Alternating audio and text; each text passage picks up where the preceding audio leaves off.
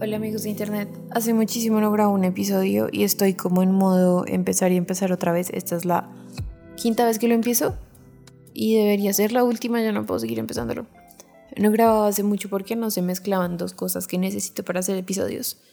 Lo primero es un espacio sin ruido porque aunque tenga este super micrófono lindo en el que ahora mi voz no suena como si viniera debajo de una piscina, el ruido siempre termina afectando y energía. Entonces, así sea un domingo a las 10 de la noche, tengo energía para hacer esta clase de cosas. El tema de hoy lo llevo pensando mucho tiempo, no tanto mucho tiempo en desarrollo porque no es así, sino que es algo en lo que pienso frecuentemente y los acontecimientos de este fin de semana me hicieron decir como, come it's time, es momento de hacer este episodio. Entonces, este episodio es sobre, es dedicado a, es en honor a las fangirls. Y creo que lo hago porque siento que ya soy una fangirl profesional. Para empezar, siempre tengo definiciones o algo de internet because I love internet. Entonces voy a empezar con la definición de fangirl de Urban Dictionary, que me encanta Urban Dictionary por Tumblr, supongo. Entonces, fangirl, una fan de algo femenino que está obsesionada con eh, el sujeto hasta cierto grado. Normalmente eh, se me olvidó que es esta palabra, normalmente poco saludable, unhealthy. Segunda definición, un término general para una fan femenina de cualquier cosa. Una fangirl es una persona de género femenino, fan de un personaje de una película, anime, videojuego, etc. o actor o cantante de la vida real. Normalmente tienen una obsesión con su ídolo y hacen varias actividades para mostrar su amor por ese ídolo. Las actividades incluyen hablar mucho de forma desesperante de ellos, hacer altares o fan listings, crear gráficos, wallpapers, layouts, cosas así que tienen el ídolo, escribir fanfics, hacer fan art, algunos tienen peluches, coleccionan posters o merch del idol. Y aquí dice que pueden ser uh, insane, idiotic o scary. Después, pues la definición se vuelve muy larga y dice como que hay muchos tipos de fangirl, eh, la que está menos obsesionada de lo normal, la promedio, la más allá del promedio, bla, bla, bla, bla, bla. Y bueno, las definiciones que veo por encima tienen como muchas connotaciones negativas y creo que no tiene nada que ver. O sea, sí hay fangirls en un sentido negativo, pero también hay una forma muy linda y como, como que te aporta tu existencia en este planeta de ser fangirl. Y pues me gusta mucho el tema de las fangirls, uno de mis libros favoritos se llama Fangirl, que después voy a hablar de eso. Y pues como que el tema término fangirl normalmente es utilizado de forma negativa pues por muchas personas, en especial hombres, para... Eh, porque se me están olvidando las palabras. Para denigrar los gustos de chicas adolescentes, porque si eres un adolescente y te gusta mucho algo, eres ridícula o estás dirigiendo como esa obsesión a un objeto ridículo. No supe decirlo bien, pero algo así. Entonces, pues llevo pensando mucho tiempo en este tema y creo que hay formas como que todos somos fangirl de alguna forma lo hemos sido, o en general las personas que estamos como inmersas en muchas cosas de cultura pop, capitalismo, no sé. Me puse a pensar en cómo empieza mi historia siendo fangirl, porque aunque ahorita estoy en mi fase más, más, más fangirl de todas, creo que lo he sido desde muy chiquita y empecé en modo como desbloquear recuerdos. Entonces lo primero que recordé es que cuando yo era chiquita en mi casa estaba como el VH de La Sirenita. Y se supone que vi esa película tantas, tantas veces que se dañó la cinta, de esa cosa se rompió, se volvió nada. Y también recuerdo, y todavía está en algún lugar en la casa, que existía una revista de las princesas de Disney. Y yo una vez mandé un dibujo de la sirenita de Ariel y el dibujo salió en la revista. Entonces ese dibujo en la revista de, no sé, debe ser como el 99, está todavía en mi casa. Y siento que esa es la primera vez que fui una fangirl, como que me gustó tanto algo que empecé a hacer fanart y entré a una comunidad, aunque tenía como, yo no sé, cuatro años. Entonces, esto lo racionalicé hoy, no hace 25 años, 23 años, no sé. Y después el segundo recuerdo desbloqueado que tiene que ver con esto, este, la primera película que vi en cine con mi familia adulta, porque pues yo no tengo, como que no tengo primos ni personas de mi misma edad parecida con las que haya crecido. Entonces, en mi familia estaban como mis papás, mis tíos y no había nadie así como parejo de mi edad. Y tengo el recuerdo de la primera película que fui a ver con ellos, como en modo, como con esa misma emoción de ver Infinity War de la de Avengers. Y es que fuimos a ver El Retorno del Rey, la última del Señor de los Anillos, todos. Y yo tenía como siete años. Entonces eso también como que hace parte de ser fangirl para mí. Y crecer, pues no crecer, verme todas esas películas chiquita, porque yo asumo que a los siete me vi las otras dos películas, porque pues esas películas son muy enredadas para verse todavía más chiquito. Creo que vermelas a esa edad y luego meterme en el mundo y que todavía hasta la fecha me encante ese mundo, es otra forma como de, no sé, digamos, fangirlismo primitivo en la vida de Cam. Y mi otro recuerdo muy de fan que tengo se un poquito con mi historia con el internet, que es algo de lo que hablé en el primer, primer, primer episodio de Spam de Cam. Y es pues Tumblr. En Tumblr hay muchas todavía muchas comunidades de fandoms, como de fandoms de sagas, de fandoms de grupos de música. Y yo entré a Tumblr por la misma época en la que empecé a leer sagas. Entonces yo leí Crepúsculo, Divergente, Los Juegos del Hambre, Cazadores de Sombras, em, La Selección. Maze Runner no lo leí, pero ahí también estaba. También estaba Harry Potter, también había cosas sobre Percy Jackson. Había muchísimo, muchísimo contenido de fangirl, pues de fangirl, muchísimo contenido de fandom de sagas. Entonces yo también pasé mucho tiempo ahí y había algo que como que yo no había visto en otros lados. Y era esta especie de meme slash conversación ficticia, fanfic, no sé, que había de cazadores de sombras y yo me la pasaba leyendo eso y me encantaba. No eran fanfics como tal, pero eran como chats imaginarios que, tenían, que tendrían los personajes. Después llegó a mi vida uno de mis libros favoritos, favoritos, favoritos. Y creo que también viene de Tumblr, porque Rainbow Rowell, que es la autora, era una escritora muy popular en Tumblr. Y el primer libro que me leí de ella fue eh, Elinor Park, que me pareció como deprimente, no sé, no me gustó. Y después, ese lo leí PDF. Y después un día en una librería X, no sé, ni importa, vi Fangirl, que es, yo no sé si su segundo libro, tercer libro, pero vi Fangirl y me pareció muy llamativo. Es un libro verde clarito que solo dice Fangirl en la portada. Y me acuerdo que detrás la sinopsis fue como, wow, porque hablaba de una chica que escribía fanfic, básicamente. Entonces, cuando leí esa novela, la he leído unas tres o cuatro veces. Cada que la leo pienso o siento cosas diferentes. La primera vez que la leí, pensaba mucho que yo me parecía la protagonista, en el sentido de que escapaba a mundos imaginarios todo el tiempo. En el sentido de que me la pasaba en Tumblr, me la pasaba como pendiente de las vidas de personajes que ni siquiera existían. Y también de que mm, pensé mucho en que ella y yo nos parecíamos, en cómo evitábamos ciertas cosas del mundo real y en cómo nos daba más angustia existir en el exterior que, no sé, como que en llenarnos de todas estas cosas, como en decir, me voy a acabar un libro de 500 páginas en una noche. O sea, eso era como lo que para mí era la adrenalina, no interactuar con personas reales. Y lo leí hace un mes, dos meses, y esta vez como que primero pues lo leo ya como una persona que mentalmente tiene 27 años por fuera, no sé, en actitud tampoco. Y veía como que como que era muy lindo verla a ella, Kat, el personaje principal que tiene como 16 decir que no quería salir del mundo de los personajes que le gustaban, que quería seguir ahí metida.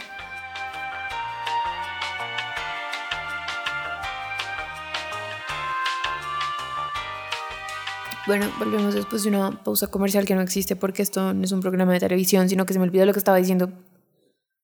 Pero creo que estaba hablando de que yo tenía muchos comportamientos fangirls, whatever, leí Rainbow, leí Fangirl de Rainbow Rowell y me resonó mucho como ahorita en presente porque em, como que empecé a ver más cosas sobre fangirls, no cosas con las que obsesionarme, sino como contenido que me recordaba que era ser fan de alguna cosa, como con mi experiencia personal. Entonces, algo importante fue ver los documentales que están uno en, no mentiras, dos en Netflix y uno en Disney, pues más de uno, pero solo me vi uno que es que me encontré con los documentales de varios grupos de K-pop y a mí me gustan mucho los documentales en general de cultura pop, entonces cuando los vi, pues yo escucho K-pop fue como, mm, veamos qué pasa. Y me vi el documental de Blackpink, que está en Netflix, me vi uno como un episodio especial de Mamamoo, que también está en Netflix, y me vi Road to D-Day, que es el documental de Suga de BTS, que está en Disney Plus. Y cuando los veía pensaba como como que primero tiene que haber mucho, mucho interés por estas personas para que tengan documentales cuando son... Ahora están ladrando todos los perros del edificio. Porque son como mortales y ya antes no existía este tipo de documental. Lo siento que uno no se encontraba con documentales así de personas que directamente uno escuchara como de cultura pop. Pues que yo no sé buscar documentales, no sé. Y también me parece increíble la forma en la que uno puede meterse en la vida de otra persona, de una persona famosa, y ver las dos caras como de la situación. Entonces, ver toda la historia y todo lo que les pasó a las de Blackpink, ver cómo las chicas de Mamamoo se como que se organizan y trabajan entre ellas para sacar una presentación. Y ver a Suga de BTS siendo una persona, pues no sé si normal, porque es como, why are you so smart? Pero Suga BTS con sus ideas y pensamientos ahí medio intrusivos que, que hacían eco con pensamientos que yo tengo, me pareció, me pareció muy lindo y pensé, primero, esta clase de contenido no existía antes de esta forma. O, o, tal vez existía, no sé, pero siento que no era tan cercano para mí que no lo encontraba. Y después pensé como, momento, pero yo siento este contenido así de cercano y así importante porque estoy muy metida en esos temas, porque soy como muy fangirl. Entonces pensé, wow, ahora hay mucho contenido fangirl. Y después de eso, o como en medio, porque creo que primero vi los dos documentales de Blackpink y Mamamoo y después vi lo que voy a decir ahorita y luego el de BTS. Eh, em, después me vi Turning Red, la película del pandita rojo la llevaba evitando mucho tiempo porque yo pensaba como no, pues otra película de muñequitos. Y cuando la vi, em, creo que es una, fácilmente es una de las películas que más me ha emocionado todo el año porque la vi hasta este año. Me pareció hermosa porque muestra como este grupito de amigas tiernas, adorables, todas diferentes como en personalidad y pues visualmente los muñequitos son muy diferentes. Las muestra unidas y las muestra trabajando por un objetivo común que no es, pues que no quiero decir que no es importante, pero pues que en serio no es importante en la gran escala universal de las cosas. O sea, no están curando el cáncer, no están descubriendo algo nuevo, no están haciendo nada así, pero juntan muchos, muchos esfuerzos grandes y se emocionan y se apasionan por algo que es técnicamente innecesario. Pero eso les da, les da como vida, hace que les salgan estrellitas en los ojos. Y esto pasó, pues yo viendo la película. Pasó más o menos un mes después de haber ido a mi primer concierto de K-pop, que fue el de NCT 127. Y yo veía a las niñas con las estrellitas en los ojos en la película y yo pensaba, yo también tuve estrellitas en los ojos en ese concierto. O sea, la energía que uno siente en ese momento y como el, como el rush de adrenalina, es como, es algo muy específico y soy una persona de muchos conciertos, entonces aquí fue como, wow, esto es, esto es diferente, esto se siente distinto. Entonces como que, como que empecé a entender más eso de fangirl, que, que parece como, wow, estás muy existencial hablando de ser fangirl, pero es importante. Entonces, me identifiqué mucho con Turning Red, con las amigas, con ese grupito de niñas. Y todo esto siguió pasando en simultáneo con más cosas, pues para mí. Entonces, por este tiempo, pues realmente por eso fue que vi Turning Red. Me metí a un Patreon, a un, digamos que es un club en el que conocí a más personas a las que les gustaba BTS y empecé a meter a algunas amigas al tema, les mandé videos, les mandé playlist y era como, escucha esto, esto es lo que yo me la paso escuchando, conócelo. Y le empecé a hablar de K-pop a cualquier persona, pues a cualquier amiga, porque ya como que se empezó a volver el género que más escuchaba ahorita, es el que más escucho solo porque me parece como... Al principio era porque como está en coreano, mi cerebro no se distrae trabajando. Entonces puedo trabajar y como que no, no tengo ahí el corto de lenguajes. Y después simplemente me gustó mucho la música. El caso, me metí en todo esto y empecé a conocer personas y empecé a como compartir momentos con personas que no... Eh, pues un estúpido, empecé a compartir momentos con desconocidos, con personas que no conocía. Bueno, empecé a compartir cosas con desconocidos, con personas de entornos muy diferentes al mío, con personas con las que yo decía, en un día normal no las voy a encontrar, no las voy a conocer porque además yo trabajo desde mi casa. Y como que se volvió fácil hablar, se volvió a fácil, se volvió fácil crear conexiones y hacía que para mí fuera fácil hablar de algo por lo que yo sentía que alguien más estaba genuinamente interesado sin que yo tuviera que insistirle porque yo soy como todo insistente con mis gustos y la mitad de las veces siento que no me ponen atención. Pues que como que no me toman en serio y no, no tengo problema. Pero ver que un grupo de personas nuevos sí me tomaba en serio fue, no sé, fue una cosa curiosa que no me había pasado antes. Y pues también pienso como, eso es algo muy propio de los entornos fangirl y también me gustó como no solo sentir que tienes algo en común con otra persona, sino que es un tema como que quita las barreras ansiosas de pensar como lo que yo le voy a decir le va a parecer ridículo o lo que yo le voy a decir ya lo sabe o lo que yo le voy a decir tal cosa. Entonces siento que encontrar esa forma de conocer personas para mí fue como, wow, this is magic. Y después, eh, hace poquito, fue a almorzar con unos amigos que no están metidos en el mundo fangirl.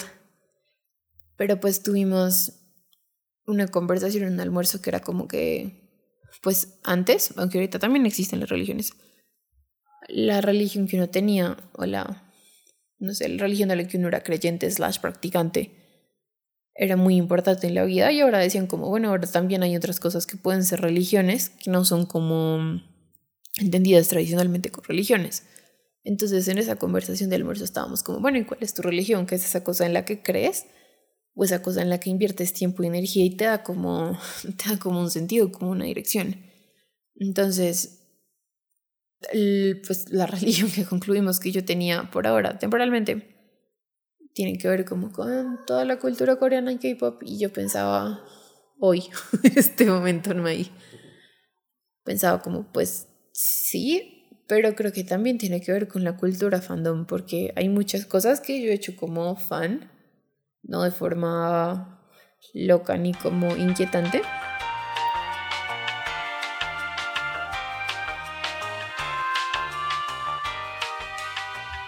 Hubo un corte de audio porque no fui capaz de pronunciar la palabra feliz.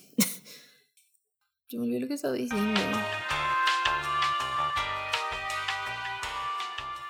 Ya recordé un poquito lo que estaba diciendo. Estaba diciendo que hay muchas cosas que he hecho porque me dan como un rush de felicidad muy particular y no necesariamente tienen que ver con K-pop, sino con como con ese sentido de, de que a uno le gusta algo que no tanto algo que no existe, sino algo que no es cercano, que no es tangible en su realidad. Entonces pensaba como la emoción que me ha dado Cazadores de Sombras la emoción que me dio los Juegos del Hambre en su momento, lo obsesionada que estuve con Crepúsculo y todos los soundtracks de Crepúsculo, como lo que siento cuando escucho un álbum completo de Florence and the Machine, como lo que sentí después de hacerme como el tatuaje de Runa Cazador de Sombras, como todo ese, ese rush feliz, lo pienso, lo pienso como una felicidad que viene de un mundo que no existe, pero que para mí sí existe. Y eso es posible por como por esto de ser fangirl, no sé cómo más explicarlo. Como poder encontrar felicidad en todos esos mundos irreales, intangibles, lejanos, distantes, lo que sea. Siento que tener la capacidad de emocionarse y sentir las cosas de esa forma no es única porque pues muchas personas las compartimos, pero tampoco es algo universal, tampoco es algo que todo el mundo haya podido experienciar.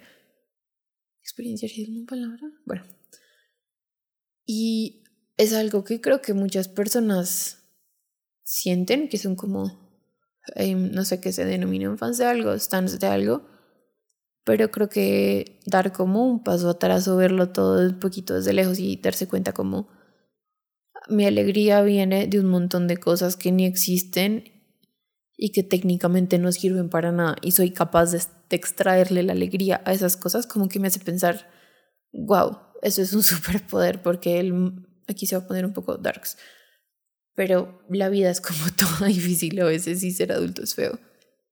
Pero tener todavía la capacidad de extraer esa felicidad de mm, de ser como cuando era chiquita y vi la, sirenita, la sirenita 73 veces y mandé un dibujo porque quería que más personas lo vieran. Creo que seguir teniendo esa capacidad me parece como, como que me gusta mucho que yo sea así, como que digo, Cam, you the best, Cam, por favor, sigue así. Y como que, como que eso de la sirenita ahora me está haciendo dar cuenta de que es muy chévere compartir esas cosas y es divertido poder mantener esa capacidad de asombro porque creo que cuando uno es chiquito se obsesiona con esas cosas y esa capacidad de fascinación y asombro se va perdiendo con el tiempo. Entonces, no digo que no se pueda recuperar y no digo tampoco que todo el mundo la pierda, pero como que ser consciente de que uno todavía puede alegrarse por esa clase de cosas me hace sentir como que al menos por dentro, por fuera ya veremos, porque skincare y muchas cosas así, al menos siento que por dentro voy a tener la capacidad de autorregenerarme y ser joven para siempre, según yo. Porque puedo seguir extrayendo esa alegría de los intangibles, que era algo como muy, muy infantil, pero no infantil con una connotación negativa, sino como, wow, puedo ser feliz con tan poco, con tantas cosas que no existen. Y ya, como que ese sentido de felicidad, comunidad, me gusta mucho. Hay algo que también quiero agregar acá que no sé si narrativamente tiene sentido. Y es que en un libro que me pareció muy chistoso, que se llama How to Date Men When You Hate Men, hay, hay un episodio, un episodio, hay un capítulo en el que la escritora, la autora, dice que uno tiene crush, como hay sus enamoramientos, pero también están los crushs y los crushs que no existen. Entonces también menciona los boy bands y bueno, muchas cosas así. Y algo que me gustó mucho que dice ella es que cuando tiene crushs u obsesiones que son distantes como personas de las boy bands, ella dice como uno tiene mucho amor y obsesión para dar, pero cuando está esparcido y dividido en muchas, no sé, se me olvidó cómo decirlo, eh, target de su obsesión, como en muchos objetivos de su obsesión. La obsesión por todas esas personas se mantiene balanceada y en un nivel normal. Entonces ella dice, me obsesiono con muchas, muchas personas, porque así con cada una me obsesiono de una forma saludable y el amor que tengo para dar se reparte en todas ellas en vez de bombardear a una sola persona con todo ese amor. Y yo realmente lo siento así como que, como que la cantidad de obsesiones, que obsesión no es, como la cantidad de emoción que le puedo meter a las cosas, se reparte en todo, todo lo que me gusta. Entonces cualquier nueva pasión, obsesión, fanatismo es bienvenido para mí. Entre las cosas de las que soy fan, y digo, soy fan de tal cosa internamente, en el momento tengo, eso es como... Eso no tiene sentido.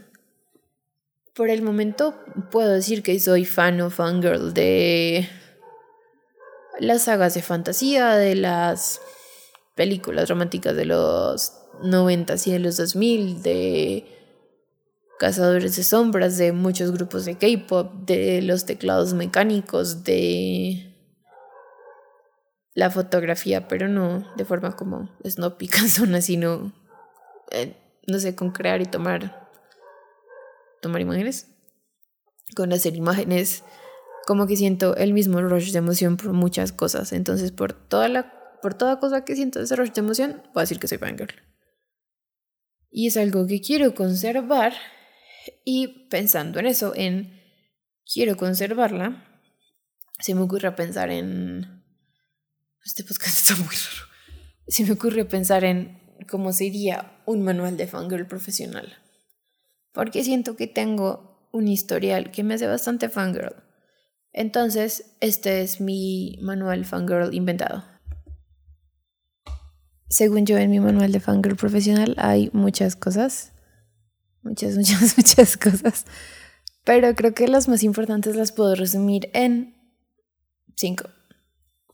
Lo primero que creo que debería tener en cuenta una fangirl profesional es que hay que entrar con los ojos abiertos, hay que entrar con disposición a absorber información, hay que entrar al hay que entrar a las cosas en general, hay que entrar a la vida con mucha curiosidad.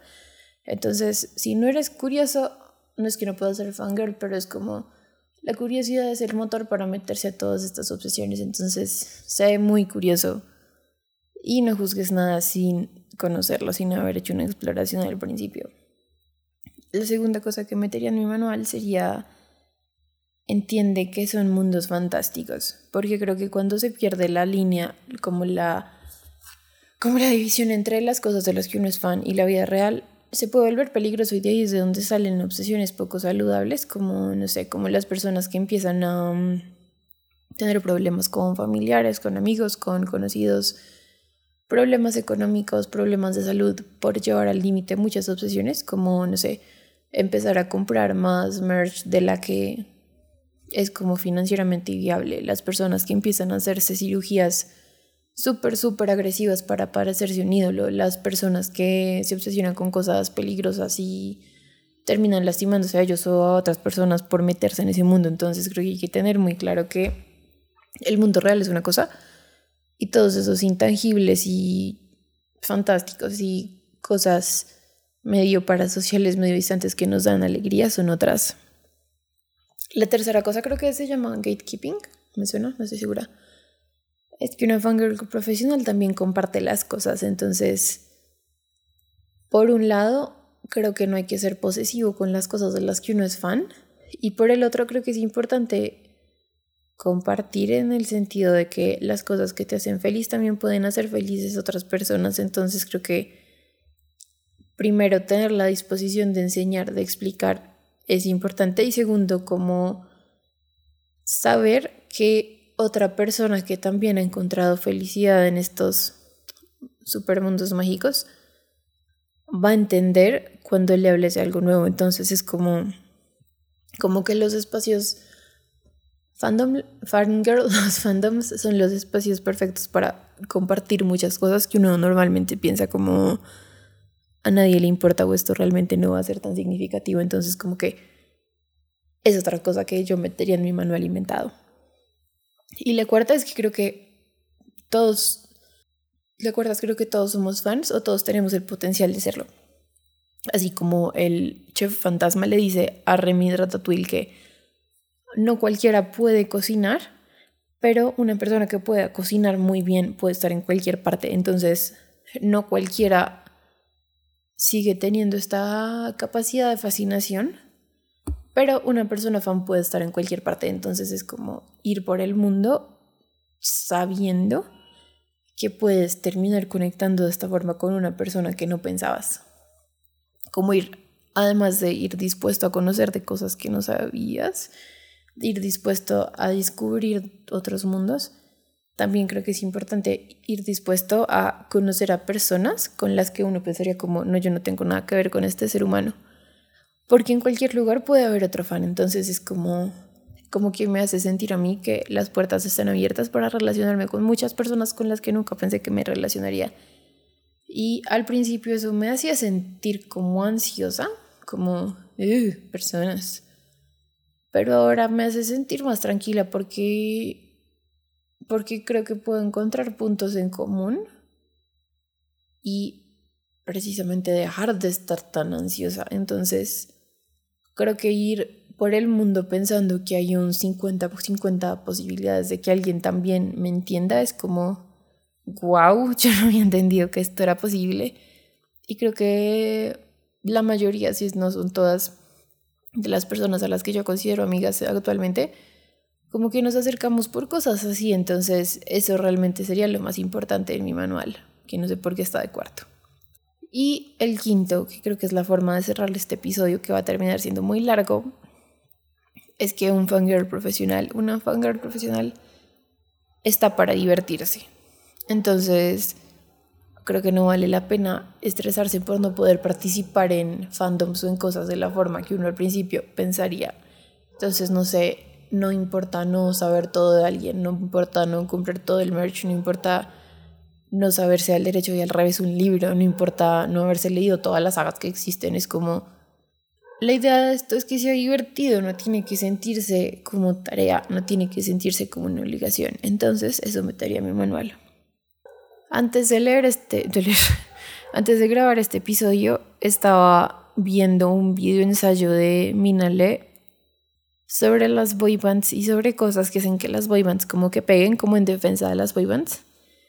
Y había um, había como muchas reflexiones súper crudas que tenían que ver con la industria del entretenimiento, pero había otra que ella decía al final que me parece algo, yo creo que mis podcasts nunca tienen como un hilo coherente, pero me parece que es con lo que quiero cerrar. Y es que ella decía que los, las boy bands y las fangirls, como la dinámica de las fangirls, lo que hacen es empoderar la mirada femenina. Eh, Empower the Female Gaze. Y eso me parece algo muy bonito y creo que es como que fuera de... No sé cómo decirlo. Como que fuera de la comunidad de fans, fuera de este tipo de lugares.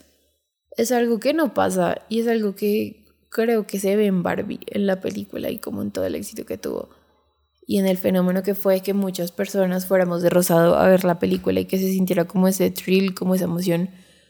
Como que esta clase de cosas históricamente han empoderado mucho la mirada femenina. Y es algo de lo que habla Mina en el podcast, entonces entenderlo desde ahí también me parece muy cool. Y creo que ser fangirl es una forma, termina teniendo como la capacidad de ser una forma muy fuerte de ser feminista. Y eso me parece bastante fabuloso. Entonces, hasta aquí va este podcast desordenado. No sé cuántos minutos va a quedar, pero voy a seguir grabando. Me gusta grabar, aunque parezco una ardilla loca hablando. Entonces, hasta aquí llegamos amigos de internet. Bye. Sí, ya